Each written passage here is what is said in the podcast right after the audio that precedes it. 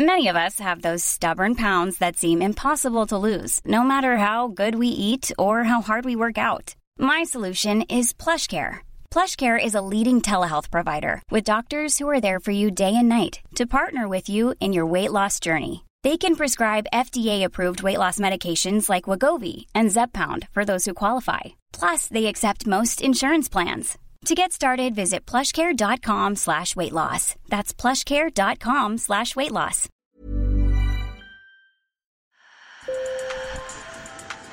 Bonjour. Hello. Hola. Marhaba bikoum. Sur le fil, Le podcast d'actu de l'AFP. des nouvelles choisies pour vous sur notre fil info.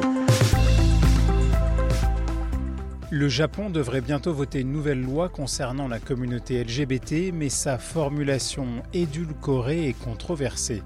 Le 13 juin, ce texte destiné à, je cite, promouvoir la compréhension à l'égard des personnes LGBT a passé l'étape clé du vote de la Chambre basse. Tout récemment, le tribunal de Nagoya est allé plus loin en se positionnant en faveur du mariage pour tous.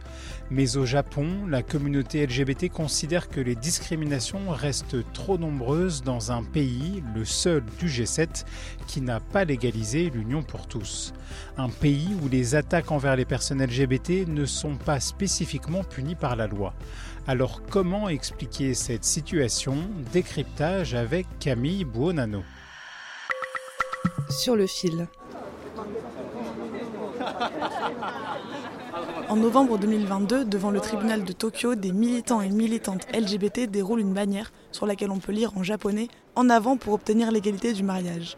Autour d'eux, leurs soutiens applaudissent.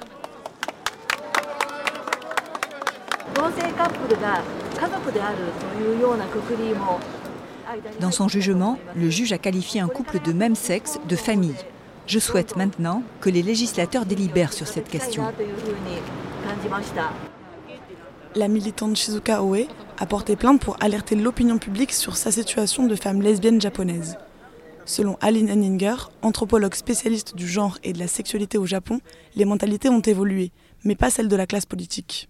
Le Japon, et c'est pour ça qu'il est toujours en bas dans les classements euh, internationaux qui mesurent l'égalité hommes-femmes, a vraiment très très peu de femmes euh, politiques. Donc on a un appareil politique qui est très masculin, très âgé, et ça, ça change pas. Donc de fait, il y a un décalage, hein, je pense qu'il s'explique comme ça.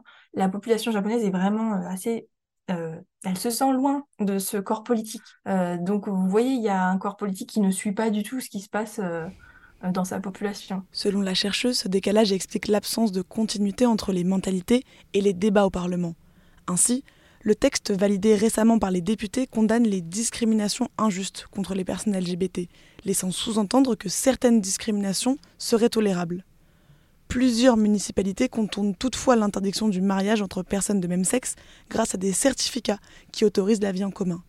C'est le cas de Tokyo où Miki va en solliciter un pour officialiser sa relation avec Cathy. Puisqu'on est un couple du même sexe, on ne peut pas s'enregistrer nous-mêmes en tant que personne légalement mariée. Nos familles, nos parents comprennent bien notre relation, mais nous n'avons aucun document public qui prouve qu'elle existe. Du coup, on prévoit de s'inscrire pour avoir un certificat d'union de la ville de Tokyo.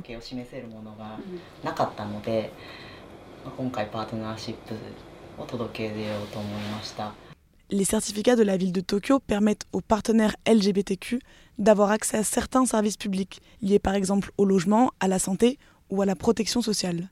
Mais ce statut est encore rare au Japon. La plupart des couples de même sexe ne s'affichent pas publiquement.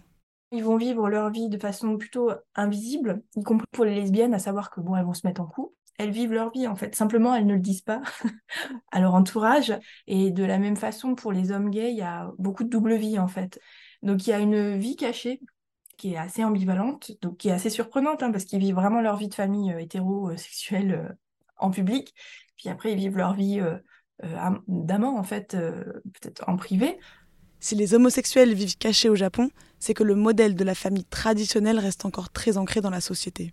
Donc c'est pas une homophobie de dégoût par rapport à la pratique sexuelle, mais c'est plutôt une homophobie latente qui fait qu'il y a des normes de genre, un papa, une maman, une maman qui s'occupe du foyer, un papa qui, qui travaille. C'est vraiment le, la cellule familiale qui, qui norme quand même beaucoup les esprits. En revanche, et cela peut paraître paradoxal, les transitions de personnes transgenres sont mieux acceptées par les pouvoirs publics, à condition qu'une fois le processus terminé, ces personnes endossent le rôle stéréotypé d'homme ou de femme imposé par la société. Le Parti libéral démocrate, coalition de droite conservatrice à la tête du Japon, est très attaché à la défense de la famille. Le ministère de l'Éducation nationale japonais a pris en compte depuis 2016, oui 2016, 2017, 2019, des séries de directives, donc des directives scolaires, pour prendre en compte les élèves qui seraient euh, dits transgenres. Ils accompagnent, y compris les écoliers, hein, donc à partir de 6 ans, sur la scolarité obligatoire. Maintenant, il y a des procédures. Les enseignants ont de quoi se référer à que faire si effectivement j'ai un élève qui ne se sent pas à l'aise dans son identité de genre. Pas de problème, j'ai une petite fille qui veut devenir un garçon à l'âge de 6 ans, je l'aide dans sa transition. Mais par contre, elle deviendra un garçon pour devenir un père de famille. Les plus jeunes bénéficient également d'un environnement culturel et médiatique plus ouvert sur ces sujets. Les séries télé, il y a énormément de séries télé qui mettent en scène des gens euh, LGBT de toute la communauté, on pourrait dire. Alors qu'il y a à peine 20 ans, on pouvait compter sur les doigts de la main les films où il y avait euh, une lesbienne euh, ou un, homme gay ou une personne trans. Enfin, c'est, on a complètement changé de, d'environnement et de fait, effectivement, ça correspond notamment à un changement de génération. La machine est donc en marche, mais difficile de savoir si l'union des personnes de même sexe deviendra légale dans un futur proche. Dans la région, le Japon n'est pas le seul pays dans ce cas. Ni la Chine ni la Corée ne prévoient d'autoriser ces unions selon la chercheuse. Et à l'échelle de l'Asie de l'Est, la question des droits des minorités de genre est encore largement marginalisée. Seul Taïwan a légalisé le mariage pour tous en 2019. Sur le fil revient demain. Merci de nous avoir écoutés, je m'appelle Camille Buonanno. Ce sujet a été réalisé grâce à mes collègues sur le terrain, Atish Patel et Harumi Ozawa. Si vous avez aimé, n'oubliez pas de vous abonner et parlez-en autour de vous. À bientôt!